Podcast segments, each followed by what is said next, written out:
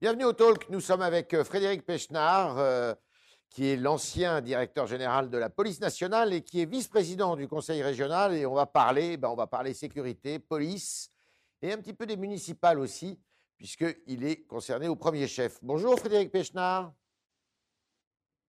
Bonjour. Euh, la liaison est bonne, vous m'entendez bien? Oui, avec un décalage, mais vous- je vous entends bien. Bon.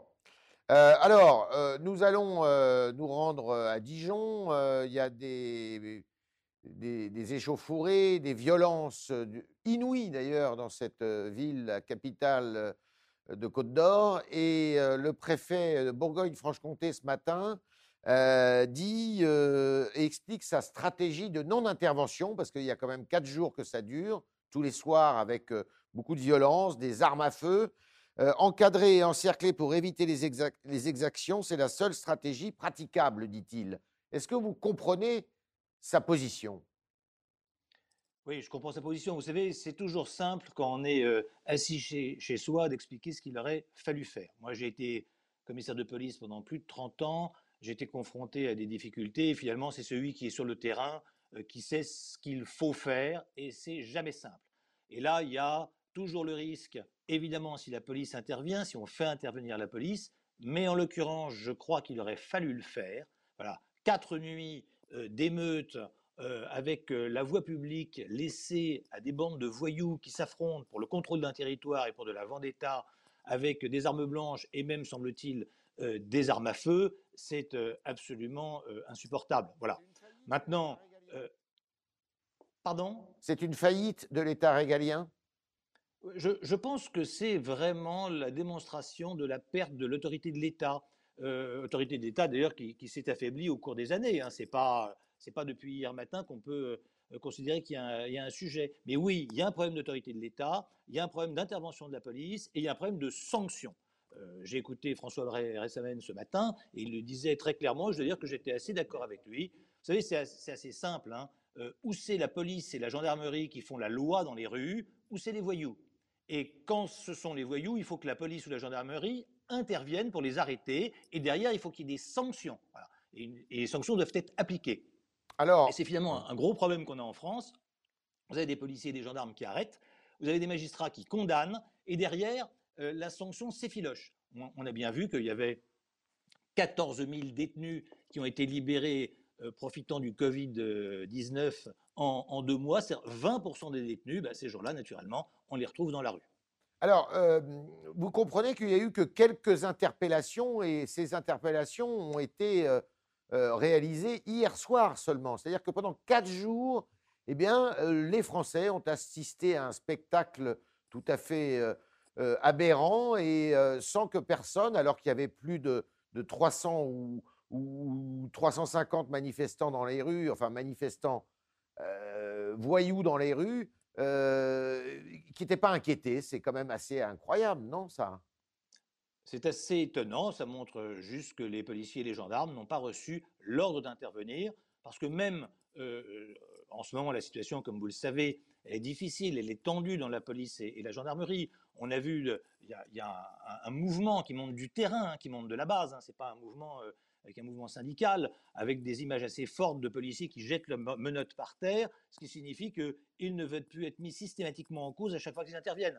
On voit bien, euh, d'ailleurs, euh, la situation de Dijon est particulièrement intéressante. D'abord parce que c'est une ville qui, de manière générale, est calme. Donc, si ça se passe à Dijon, probablement ça peut se passer dans n'importe quel point du territoire. Et puis, on voit bien que quand vous avez des bandes armées qui s'affrontent, qui viennent pour en découdre, qui finalement viennent dire, ben, on n'a pas peur, on n'a pas peur ni de la police, ni de la gendarmerie, ni de la justice. Eh bien, quand vous allez aller au contact, vous allez arrêter ces gens-là, ces gens-là vont pas se laisser faire. Il va y avoir des violences de leur part, et donc la police devra employer la force. Alors certes, une force qui est mesurée, une force qui est proportionnée, mais une force quand même, c'est la force légitime. Et on ne peut pas dénier ce droit-là aux policiers. Les policiers ne se sentent plus soutenus.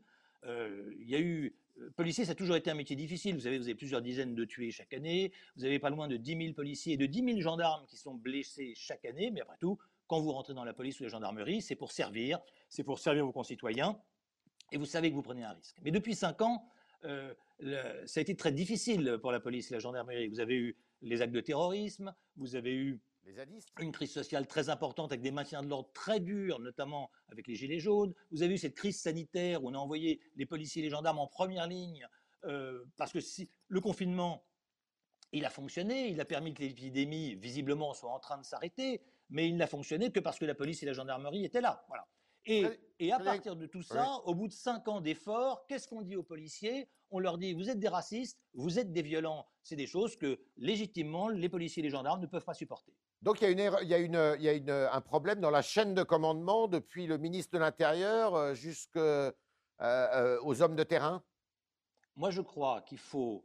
Je, ne mets en cause personne parce que je vous dis c'est trop facile derrière la caméra de mettre en cause les gens. Je crois qu'il y a un problème de politique et d'autorité de l'État. Je crois qu'il faut que la force reste à la loi et que la rue soit contrôlée par la police et la gendarmerie et pas par les voyous. Et pour ça, il faut des instructions euh, claires, il faut une volonté politique claire et il faut assumer derrière les sanctions. L'important, euh, ce n'est pas le quantum de la sanction. La sanction, ça peut être un travail d'intérêt général, ça peut être euh, un, une, amende. Bon, dans, le cas qui nous préoccupe à Dijon, on voit bien que la seule sanction possible, c'est l'enfermement, parce qu'il faut retirer ces gens-là de la rue. Mais ce qui est important, ce n'est pas le quantum, c'est le fait que la sanction soit certaine. Voilà. À partir du moment où des gens sont interpellés, passent devant des tribunaux, sont condamnés, eh bien cette condamnation, elle doit être exécutée. Sinon, bien sûr, bah, les voyous non, ne craignent pas ni la police ni la justice, et il se passe ce qu'on voit aujourd'hui dans la rue à Dijon. Alors à Dijon, il y a eu euh, ces, ces, deux clans qui se font face à face. Euh, d'un côté, on dit que ce sont des Tchétchènes, de l'autre, euh, des Maghrébins qui sont plus implantés dans la ville et euh, des armes circulent. Est-ce que euh, sous cela vous étonne Vous connaissez les filières tchétchènes, euh, qui agissent notamment dans les Alpes-Maritimes ou qui causent pas mal de, soucis aux forces de l'ordre et à l'État français?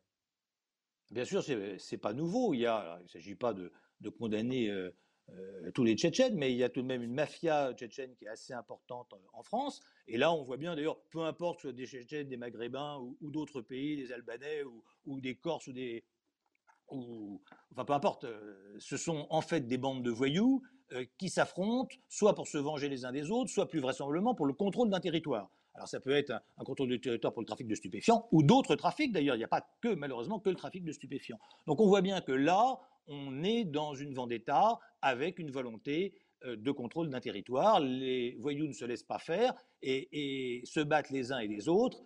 Euh, c'est absolument hallucinant dans un pays comme la France. Et toujours la drogue au milieu, c'est un véritable fléau dans notre pays le trafic de drogue Bien sûr. Alors, ce n'est pas, pas le seul, mais c'est vrai que l'économie souterraine d'un certain nombre de cités, euh, c'est lié au trafic de drogue, et particulièrement d'ailleurs au trafic de cannabis. Est-ce que c'est la place du RAID d'être envoyé dans ce genre d'opération? Oui, absolument. À partir du moment où le directeur général de la police estime euh, qu'il euh, a besoin du RAID pour intervenir ou pour sécuriser les interventions, il doit le faire. J'avais fait moi-même en, en, 2008, au moment des émeutes de Villiers-le-Bel, le, premier soir, 65 policiers et gendarmes avaient été blessés, notamment par des tirs d'armes à feu. Euh, c'est très compliqué de faire du rétablissement de l'ordre, du maintien de l'ordre avec euh, des boucliers et des tonfas quand en face de vous, on vous tire dessus. donc, euh, dès le deuxième jour, j'avais fait intervenir le RAID pour s'occuper des tireurs et ça avait été euh, très efficace, le RAID étant une unité euh, d'élite. Alors, le, Laurent Nunez est parti euh, pour Dijon aujourd'hui. Est-ce que c'est pas un peu bizarre que ça soit lui qui, qui y aille alors que c'était peut-être plutôt la place du ministre en titre, euh, Christophe Castaner? Écoutez, je n'ai pas à m'immiscer dans les relations entre M. Castaner et, et M. Nunez. Je crois que ce qui est important, euh, d'abord, c'est qu'il y ait une figure d'autorité qui se rende sur place. J'aurais préféré que ce soit d'ailleurs probablement un petit peu plus tôt. Euh, les mots sont importants, euh, mais après, derrière les mots et derrière la présence, il y a une action. C'est-à-dire que s'il n'y a que des mots, euh, les mots doivent accompagner ou précéder une action, ils ne peuvent pas se substituer à l'action. C'est-à-dire qu'il faut des ordres derrière. C'est ça qui est important, c'est les ordres qu'on va donner et la stratégie qu'on va employer, stratégie qui évidemment ne peut se faire qu'en partenariat total avec la justice. Comment vous analysez les zigzags du pouvoir exécutif? On a vu M. Castaner présenter un plan qui était plutôt, euh, qui a été très mal accueilli par la police, euh, euh, en disant que la, la clé d'étranglement devait être abandonnée, en disant qu'il y avait, si des policiers étaient suspectés ou des suspicions avérées de racisme, eh bien, ils seraient sanctionnés. Et puis après, on voit le président de la République dimanche soir dans un discours de très grande fermeté à la télévision. Euh, comment vous analysez ces zigzags du pouvoir exécutif? Moi, je pense que certains, on peut réagir un petit peu rapidement sous le coup de l'émotion. Euh, je suis satisfait des, propos euh, du, président de la République qui remet, si vous me permettez cette expression, l'Église au centre du village. Ça me paraît une évidence qu'un gouvernement, qu'un État, qu'une République, que les citoyens supportent leur police les policiers ou les gendarmes, ce ne sont pas euh, une bande de plus qui affrontent d'autres voyous. On a pratiquement l'impression que c'est ça quand on écoute euh, certains responsables politiques. Il n'y a pas du tout. les policiers et les gendarmes font un métier qui est un métier difficile et qui est là pour assurer peut-être la plus essentielle de nos euh, libertés, qui est la sécurité. Sans la sécurité d'aller et venir, eh bien, vous n'avez aucune autre liberté possible. Donc c'est extrêmement important de soutenir l'action des forces de l'ordre. Ça ne veut pas dire qu'il faut euh, que les policiers et les gendarmes doivent avoir un blanc-seing. Toutes les dérives individuelles doivent être sanctionnées. Mais ce qui est insupportable, c'est cette espèce d'amalgame où on a l'impression que la police française, la gendarmerie française dans son ensemble est raciste et violente. C'est faux. J'ai vécu 30 ans au milieu de ces hommes et de ces femmes et je peux vous dire que c'est faux. Et c'est finalement le, seul message que j'ai vraiment envie de faire passer aujourd'hui, et je vous remercie de m'avoir invité, c'est de dire aux Français, eh bien non, la police française, elle n'est pas raciste, elle n'est pas violente, c'est bien au contraire tout le contraire. Et par ailleurs, quand il y a des brebis galeuses, et ça arrive qu'il y en ait, loin de moi l'idée de dire le contraire, elles sont durement sanctionnées. Elles sont sanctionnées par la justice, comme tout à chacun, mais également par euh, euh, la, la, répression administrative est très forte. Je vais vous donner juste un chiffre. 64% des sanctions administratives qui touchent la fonction publique d'État touchent des policiers, alors qu'ils ne sont que 7% de la fonction publique d'État. Donc on voit bien qu'on ne passe rien aux policiers, y compris d'ailleurs dans leur propre vie privée. Donc euh, c'est euh, franchement les forces de sécurité intérieure que nous avons, eh bien, on peut s'en féliciter. Ils sont bien recrutés, bien formés. On peut leur montrer notre respect. Et évidemment, euh, quand on compare aux forces de sécurité américaines, ça n'a absolument rien à voir les Américains, il y a 17 000 forces de police indépendantes avec des niveaux très différents, avec des recrutements très différents, une formation très différente. Et finalement, l'amalgame qu'on fait ne peut que, que blesser injustement euh, les, hommes et les femmes qui, qui composent les forces de sécurité intérieure. Il faut garder la clé d'étranglement comme moyen d'action pour les policiers quand euh, ben, ils sont, euh, je dirais, confrontés à, des violences de la part des, gens qui le contrôlent moi, je pense qu'il faut donner aux policiers et aux gendarmes les moyens de se défendre. C'est-à-dire que euh, ces moyens doivent être utiles, efficaces et, pas disproportionnés. Vous savez, en permanence, on ajuste. Et c'est normal, il y a une direction de la formation, un police national, ils testent des techniques, ils testent de, l'armement. Pourquoi on a eu des tasers? Pourquoi on a eu des lanceurs de balles de défense? Euh, C'était pour éviter l'emploi des armes à feu. Bon, J'entends aussi certains qui disent euh, qu'il faut leur enlever maintenant les, armes à feu. Bon, après, si on veut que la police soit maître dans, de la rue. Et c'est ce qui doit se passer. La police et la gendarmerie doivent être maîtres de la rue. Et c'est les voyous qui doivent avoir peur et pas le contraire. Il faut évidemment qu'ils aient du matériel et des techniques qui sont efficaces. Maintenant, je suis le premier à dire, c'est une technique, euh, je ne parle pas de, technique d'étranglement, mais si une technique euh, n'est pas opérationnelle ou est dangereuse, bah, il faut naturellement en changer. Mais euh, pour l'instant, je pense qu'il ne faut pas démotiver les policiers et surtout ne pas leur enlever des possibilités de se défendre ou euh, d'interpeller. Deux petites questions très politiques. La première euh, sur les municipales. Vous êtes candidat sur la liste de M. Boulard dans le 17e arrondissement, qui est arrivé largement en tête au premier tour. Euh, est-ce que ces municipales seront l'occasion pour votre parti, les Républicains, de redresser la tête? Ben Écoutez, je, je l'espère, bien que l'impact local soit fort, mais on voit bien que nous avons, tous nos maires, les Républicains, ont très bien résisté. bon, après, l'implantation locale est forte. Vous voyez, sur, la liste de Geoffroy Boulard, je pense que c'est la seule liste où les trois premiers de la liste sont des gens qui habitent le 17e euh, depuis toujours et qui y vivent. Moi, personnellement, j'habite dans le 17e arrondissement depuis 60 ans. Euh, c'est mon quartier, c'est mon arrondissement. Et c'est d'ailleurs pour ça que je me présente. Je me présente finalement, bien sûr, à Paris, mais en fait, dans mon village, derrière Geoffroy Boulard, qui est un maire engagé, qui est un maire jeune, qui est un maire de terrain. Et je dois dire que les autres listes eh euh, font un peu de tourisme, de tourisme politique. Ils viennent prendre un siège et ils repartiront loin du 17e. Alors vous, vous êtes aussi vice-président du conseil régional et euh, euh, une indiscrétion du Figaro hier, un, petit scoop du Figaro, euh, signifiait que le président de la République souhaitait reporter les élections régionales à 2022 et qu'il y avait une espèce de marchandage en recevant des présidents de conseils régionaux en disant bah, si vous m'aidez dans la reconstruction du pays après le Covid, vous aurez de l'argent, mais à ce moment-là, aidez-moi à, reporter les élections en 2022 parce que parmi les présidents de conseils régionaux, pense-t-il, il pourrait y avoir parmi eux quelques adversaires pour 2022. Qu'est-ce que vous pensez de cette, cet arrangement? Écoutez, je, ne le connais pas. Je, suis comme vous, je, n'en sais que ce que j'en ai lu dans la presse et je n'ai pas échangé pour l'instant là-dessus avec Valérie Pécresse. Voilà. disons que d'une façon générale, je trouve que c'est bien que dans une démocratie, les élections aient lieu à la période prévue. J'étais moi-même d'ailleurs favorable à ce que le premier tour des municipales, même si c'était controversé par la suite, mais se tienne effectivement au moment où il devait se tenir. voilà, on est élu pour 5 ans les députés, pour 6 ans les maires. C'est pas 5 ans, c'est pas 8 ans, c'est pas 10 ans. Voilà, donc je suis plutôt, mais pas forcément dans ce cas-là, d'une façon générale, hostile au changement de, date d'élection. Il y a des pays où ça se pratique assez normalement, par exemple l'Angleterre, on ne sait jamais exactement quand vont se tenir les législatives. Moi, je, tiens à ce côté un petit peu cartésien. Maintenant, quand on a été élu à, la région, nous n'avons pas été élus pour six ans, mais pour cinq ans et trois mois, puisque ça permettait de faire coïncider les départementales et les régionales. Ben, si ça change, ça change, on verra.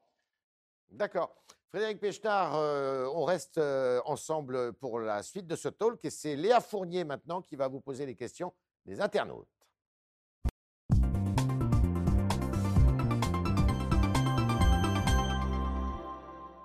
Léa, c'est à vous. Bonjour Yves, bonjour Frédéric Pechnard. Alors, la première question de nos internautes rebondit un petit peu sur ce dont Yves parlait juste avant. C'est très politique, c'est GDZ sur Twitter qui vous demande si vous avez été contacté récemment pour éventuellement rejoindre le gouvernement en cas de remaniement. Est-ce qu'un poste de ministre de l'Intérieur, ça pourrait vous intéresser?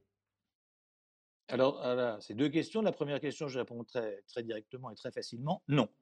Personne ne m'a contacté, ni à Matignon, ni à Beauvau, ni à l'Élysée. Et puis, bah, ça induit la réponse à ma deuxième question. Je ne suis pas homme à répondre à des questions qu'on ne m'a pas posées. donc, pour l'instant, personne ne m'ayant posé la question, eh bien moi-même, je ne me pose pas la question. Il n'est pas question pour vous de quitter les Républicains. Non, il n'est pas. Enfin, la question, la question aujourd'hui ne se pose pas. Je suis vice-président des Républicains. Voilà, personne ne m'a rien proposé. voilà. S'il y avait quelque chose, ben, ma foi, j'y réfléchirais, comme j'ai toujours fait. on m'a déjà proposé, le président Macron m'avait déjà proposé un poste il y a deux ans. Pour des raisons qui m'appartiennent, j'avais choisi de, de refuser ce, ce, poste. Mais en l'état actuel des choses, personne ne m'ayant rien proposé, la question ne se pose pas. Léa. Sur le Figaro, Brad Pitt estime, je cite, que le discours euh, anti-police est tenu par une minorité bruyante. Il vous demande s'il est acceptable que le pouvoir réagisse avec tant de tolérance. Alors je suis parfaitement d'accord avec, euh, avec ça. Bien sûr, il y a une minorité extrêmement faible qui s'en prend à la police.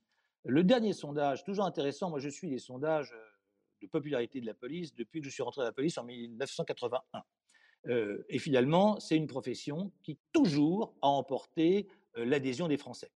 Et le dernier sondage, qui est un sondage Odoxa, en pleine crise anti, anti-flic, hein, si je peux me permettre, eh disait que 76% des Français avaient confiance, voire très confiance, dans leur police et leur gendarmerie. c'est un très très beau score. Je peux vous dire que je me présente aux élections municipales. Si on faisait ce score-là, je m'en satisferais très très très largement. Et il y a 5% des Français qui ne font pas du tout confiance à la police. Eh ben, on voit bien que c'est là-dedans qu'on recrute finalement bah, ceux qui font plus de bruit. Donc on est dans le, militantisme politique de l'ultra-gauche. On est euh, dans un certain nombre de, cercles euh, qui sont proches euh, bah, du communautarisme ou d'un certain nombre de mafias ou de voyous. Et, c'est quelque chose qu'il ne faut jamais oublier. La majorité silencieuse des Français respecte sa police et surtout, elle a besoin de sa police et de la gendarmerie pour assurer la sécurité. Léa. justement, sur le site du Figaro, il y a une autre internaute qui estime euh, que Castaner est le pire ministre de l'Intérieur. Vous êtes, euh, vous êtes en accord, vous, avec ça? Moi, je, pour principe, je vous ai dit tout à l'heure, j'ai pour principe de ne pas répondre aux questions euh, qu'on ne me pose pas et j'ai pour principe de ne jamais attaquer un homme ce sont des fonctions qui sont des fonctions difficiles. Moi-même, j'ai été fonction moins exposée, mais j'étais directeur général de la police et j'ai été très attaqué. C'est jamais agréable d'être attaqué personnellement. Donc, je parle de la politique, je ne parle pas des hommes. Alors, ce qu'on peut dire, c'est que je trouve qu'il faudrait soutenir plus fermement et plus massivement nos forces de l'ordre. Je pense, vous savez, tout ce que je vous dis maintenant, je l'ai écrit il y a ça maintenant un an dans un, un livre qui s'intitulait Lettre à un jeune flic. Je pense que la police française, comme la gendarmerie, est en voie de paupérisation, qu'il faut incontestablement avoir un plan de relance et de modernisation pour avoir des équipements, pour avoir euh, de, la police technique et scientifique, et puis pour avoir de la formation, parce que tout ça, bien sûr, coûte de l'argent. Moi, j'entends qu'on veut former les policiers plus, plus et plus, mais si vous n'avez pas les moyens de le faire, tout ça ne, sert à rien. Voilà. Donc, ce qui m'inquiète, c'est un, la paupérisation de la police, et, deux, finalement, euh, un petit peu euh, une certaine lassitude qui peut toucher même les plus courageux. Et je crois qu'il est urgent de leur redonner confiance et de leur montrer tous quelle que soit la place qu'on occupe, et aujourd'hui je le fais comme vice-président de la région en charge de la sécurité, que nous soutenons notre police et notre gendarmerie. Les, euh, euh, vous estimez que la police manque gravement de, Il faudrait augmenter le budget dédié aux forces de l'ordre? Alors, euh, je ne sais pas s'il faut augmenter le budget, c'est ce que je pense. Vous savez, c'est intéressant de savoir, vous avez tous reçu votre feuille d'impôt sur le revenu, il y a un petit camembert, et on vous dit sur 1000 euros de dépenses publiques, 1000 euros de dépenses publiques, de dépenses de l'État, il y a 60 euros pour la sécurité. Sécurité au sens large, c'est-à-dire la défense nationale, la justice, la police et la gendarmerie. Et si on prend juste la sécurité intérieure, les ministère de l'Intérieur et ministère de la Justice, c'est 25 euros. Donc l'État dépense 25 euros pour notre sécurité, alors qu'elle dépense 1000 euros pour le reste. Donc on voit bien que dire qu'il faudrait augmenter le budget euh, de la défense de notre pays, pour moi, ce n'est pas un gros mot, hein, c'est même une évidence. Mais après, il y, a également des choix à faire, et, je pense que euh, ces choix doivent être faits en priorisant les conditions matérielles de travail. J'ai été frappé, je suis frappé en discutant avec des, policiers. Euh, finalement, il manque de considération. Et cette considération, certes, elle peut être dans les propos, elle peut être dans les médailles, elle peut être dans les distinctions, mais elle est aussi dans la façon dont on travaille quand vous avez un commissariat qui est dont les murs s'écroulent, dont les toilettes sont bouchées, des voitures, comme j'ai vu l'autre jour, de 249 000 km qui tombent en panne, des gilets pare-balles dont certains sont périmés, même si on vous assure qu'ils arrêtent quand même des balles, bah, vous avez l'impression, les policiers ont l'impression en fait qu'on se moque d'eux. Voilà. Et donc qu'on n'a pas de considération pour eux. Et, ça, je crois que c'est très important. Et donc le plan de relance, que j'appelle de, mes voeux, hein, c'est pas nouveau, ça fait plusieurs années que, je parle de ça. Le plan de modernisation que j'appelle de mes voeux, c'est pas seulement du matériel, c'est aussi la considération euh, que l'État, que le gouvernement, que la France doit euh, aux gendarmes et aux policiers. Et peut-être moins de personnel euh, dans les bureaux et plus sur le terrain? Oui, alors le, problème des effectifs, c'est un serpent de mer. Le sujet, c'est pas de savoir. On a 250 000 policiers et gendarmes en France. En gros, on a plus qu'en Angleterre, moins que dans d'autres, mais en gros, tout ça est à peu près équivalent euh, en Europe. Le sujet, c'est pas ça. C'est quelle mission on donne à la police et à la gendarmerie et quels moyens on leur donne pour accomplir ces missions. Voilà. Donc, au lieu de parler systématiquement et toujours d'effectifs, il manque, il n'y en est pas assez, etc., qu'est-ce qu'on veut faire faire à la police? Par exemple, si la police fait les procurations, ce qui est le cas en ce moment, eh c'est évidemment des gens qui ne sont pas sur la voie publique, donc on pourrait imaginer, même si c'est un peu un serpent de mer, de remettre des policiers euh, sur le terrain, mais quelle mission pour la police? Et surtout, une fois qu'on a, a bien cerner les missions, quels moyens? Ça sert à rien de mettre 10 policiers de plus s'il n'y a pas une voiture de plus, s'il n'y a pas un ordinateur de plus, et si on ne peut pas les équiper ni les former convenablement. Je crois que c'est assez important. Il faut réfléchir en termes de package, c'est-à-dire que quand vous recrutez un policier, eh bien, il coûte, mais pas seulement son salaire, pas seulement la masse salariale, mais également, on devrait prendre en compte euh, son équipement, sa voiture, euh, etc. Voilà, je, pense que c'est quelque chose que je, que je développe, c'est pas la seule chose que je développe notamment dans, dans, mon livre, mais je crois que c'est quelque chose qui est fondamental. Moi, comme policier, j'ai vécu deux plans de modernisation, le plan Jox et le plan Sarkozy, et je peux vous dire que eh ben, de voir que l'État s'occupe de vous et vous donne les moyens de travailler pour la sécurité des Français, eh ben, ça vous booste. Merci Frédéric Pechner, merci de nous avoir, euh, d'avoir répondu à nos questions euh, alors que l'actualité euh, est brûlante pour la fonction de policier et puis sur la sécurité sur le territoire. On le voit encore avec les événements de Dijon. Merci à vous et bonne campagne pour les municipales qui, je le rappelle, sont le 28 juin pour ce qui est du deuxième tour. Et à demain, si vous le voulez bien.